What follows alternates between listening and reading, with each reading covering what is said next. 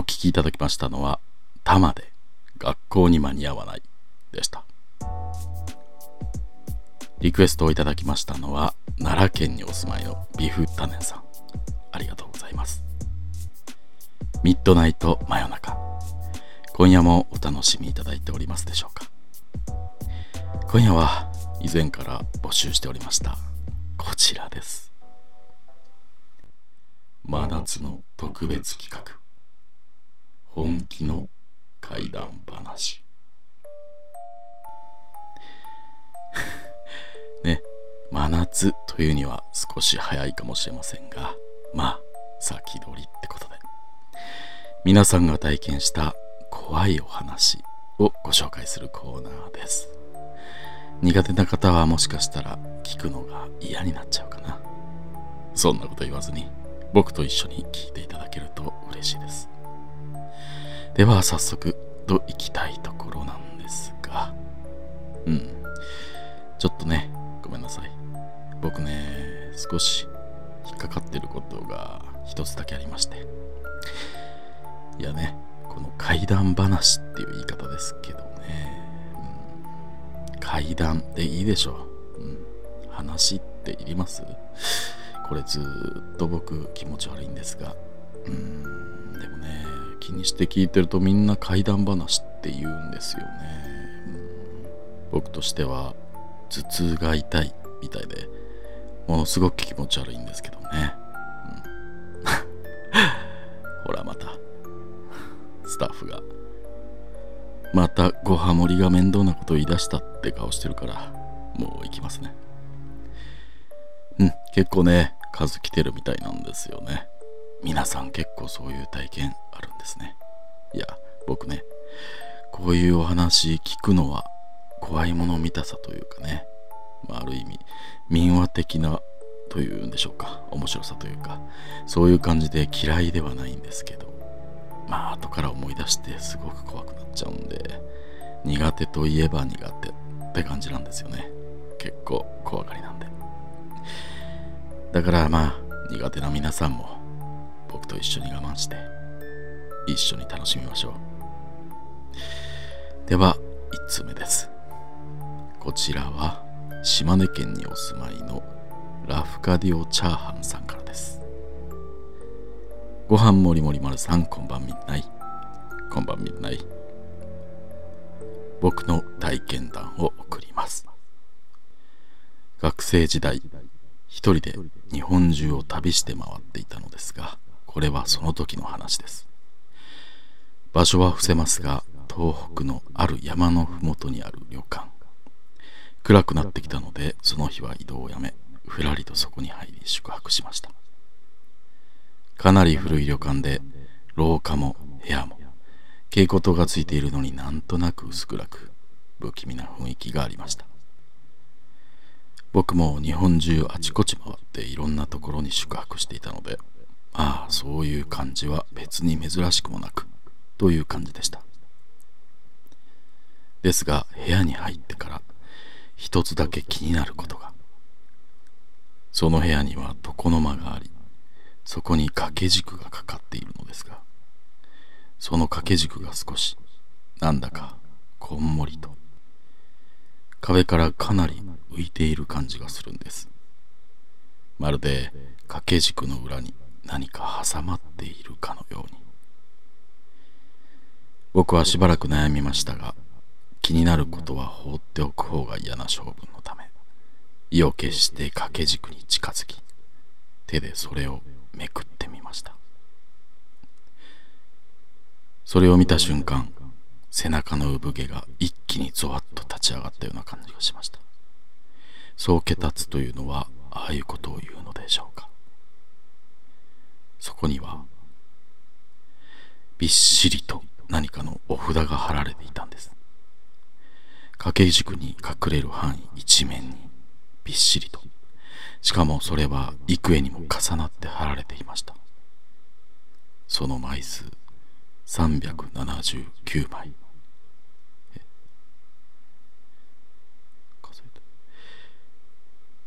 その量その必要な貼り方それ自体に恐怖を感じいても立ってもいられずすぐにこの部屋この旅館から出たいと思い理由も言わないまま料金を支払い旅館を後にしました。今でもあれが何だったのかわからないままですが調べるのも怖くそのままにしています。これが僕が実際に体験した話です。ということです。いやーこれは怖いですね。まあよく言われるような話といえばそうなんですが実際にそういうことに出会ったことはないですしラフカディオ・チャーハンさんが書かれている通りその量ですよねやっぱり。でもでもいても立ってもいられないつあのその数えたんですか？その379枚っていうのはなぜ数えたんでしょうね？うん。結構時間うん。え重なって貼っているものを数えたってことはそのまさかあの剥がし手で剥がして数えられた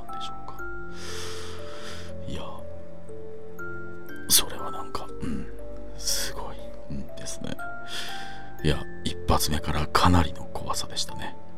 ありがとうございました。いや本当にちょっと怖いんですが、うん、いや次の話はちょっと緩めだったらいいなって思っちゃってますね。はい。あでは次行きましょう、うん、こちらですね。えー、岡山県にお住まいのボッケー競輪さんからです。ご飯もりもりまさんこんばんみたい。こんばんみない。これは数年前私が高校生の頃部活帰りの夏の夜に体験した話です。私はバレー部に所属しており練習もかなり厳しい部活でしたので夜まで練習した後片付けやモップがけなどが終わると真夏でも帰りはいつも夜道でした。いつも途中までは部活仲間と一緒なのですが自宅のある町内に入る道で別れて一人になるのでした。その日も仲間と別れ一人で歩いていると電信柱の蛍光灯の下に一人の女子高生が立っていました。薄暗い道のことなのでパッと見では顔もよくわからなかったのですが女子高生だと分かったのはその人が私と同じ制服を着ていたからでした。何だろうなと思っていると彼女から声をかけられました。あのすみません。道に迷ってしまったんですが私の家がこの辺りにあるはずなんです。え？自分の家があるのに迷っちゃったの？なんか変じゃないかな？と思いつつそんなに考えずに彼女に近づきました。私と同じ制服。髪型も私とよく似ているなと思いました。彼女はうつむき加減で顔はよく見えないままでした。道がわからなくなっちゃったの？と私が聞くと彼女はうなずきそうなの。私の家がわからなくなっちゃったの。あなたならわかると思って。そう言って彼女はずっとうつむき加減だった顔を上げこちらを見ました。その顔を一目見た瞬間私は正直もうあまりの恐怖でその時の記憶は定かではないのですが私は絶叫していたのではないかと思います。いえもしかしたら恐怖のあまり声も出せていなかったかもしれません。その顔はその顔には全面にびっしりとたくさんの目が。鼻も口もなく本当に顔中に目があるのです。そしてその目がすべての目が私を見ていました。その数なんと43個。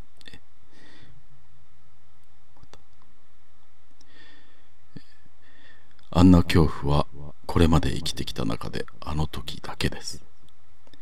私は一刻も早く彼女から離れたくてでも家を知られるとまずいという考えだけはなぜか働いて一目散に道を引き返し最寄りのコンビニに駆け込みました。取り乱した私を見て店内は騒然としていたようなのですが私は恐怖でそんなことも後から聞いて知ったのでした。これが私の体験した怖い話ですうん ということです。うん、いや、怖い。いや、確かにものすごく怖い。うん、怖いんですけど、43個って数えたんですか？あの、すごい、一刻も早く離れたかったとか、うん、恐怖で取り乱されていたと思うんですが、うん、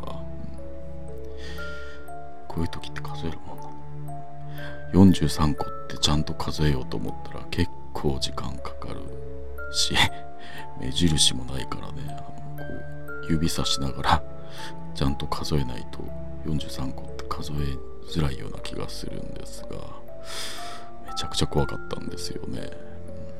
でも、まあ、数えるもんなんでしょうかこういうものは。いや僕はねあのこういう体験をしたことが実際ないのでわからないんですが本とかでもねちょっとそういう大きめの数がちゃんと書かれてることってあんまりなかったような気がして少しちょっと気になってしまって。いやうんそうですね。いや本当にそうですね。ボッケーケイリンさん。ものすごい体験談を送っていただきありがとうございます。いやうん。皆さん持ってるもんなんですね。いや本当にちょっと僕もちょっと鳥肌が立ってきました。僕は本当にないんでねこの手の体験は。皆さんのお便りを見て本当に驚いてます。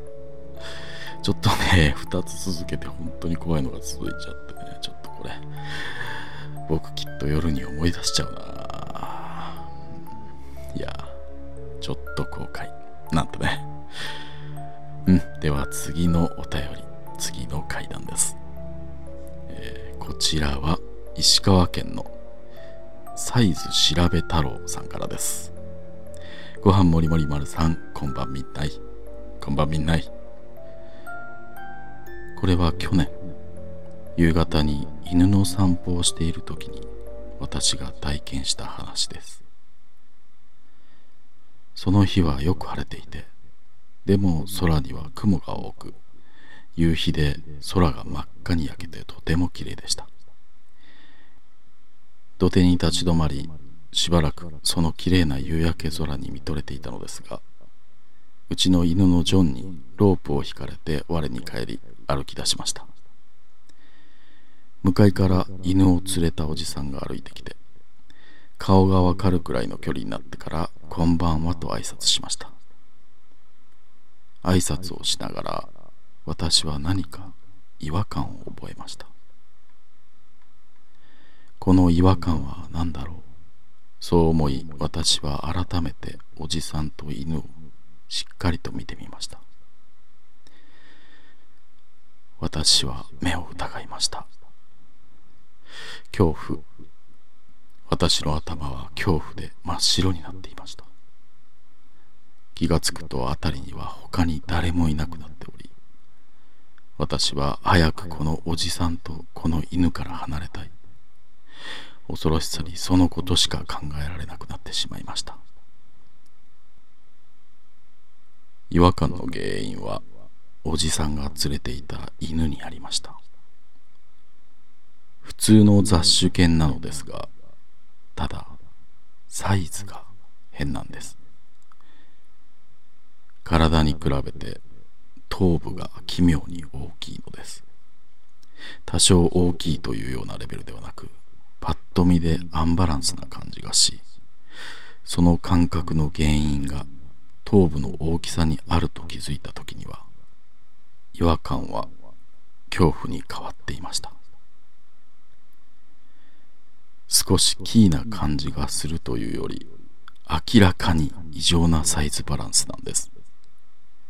それなのにそのおじさんが何ということもなく散歩をしていて私とも普通に挨拶を交わしているという普通の振る舞いも相まって私は恐怖を感じたのでした。雑種犬の胴体は本当によくいる中型犬程度のサイズ。ただその頭部のサイズはその犬の頭部のサイズは横幅約2メートル超も。うなんなのこれ今日の全部。あの怖い時に数とかサイズを測るものなんですか？なんか流行ってるんですか？いやもう最後の人なんてあの名前がもうサイズ調べたろうだしね。その前にあの違和感とか言って2メートル超えの犬がいたらちょっと気づくでしょう。すぐ頭だけのあの2メートルとか。それは怖いんですか？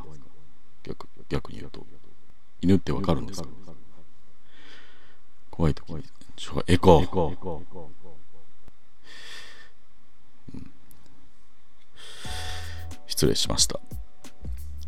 えー、怖い話。皆さん体験談。ありがとうございました。今日はここまでとさせていただきます。うん皆さんあの階段っていうかね、数とかサイズの話っていうのはもうあの送ってこなくて結構ですので、うん、ありがとうございます。ではここで一曲お聴きいただきましょう。ウーアさんで数え足りない夜の足音。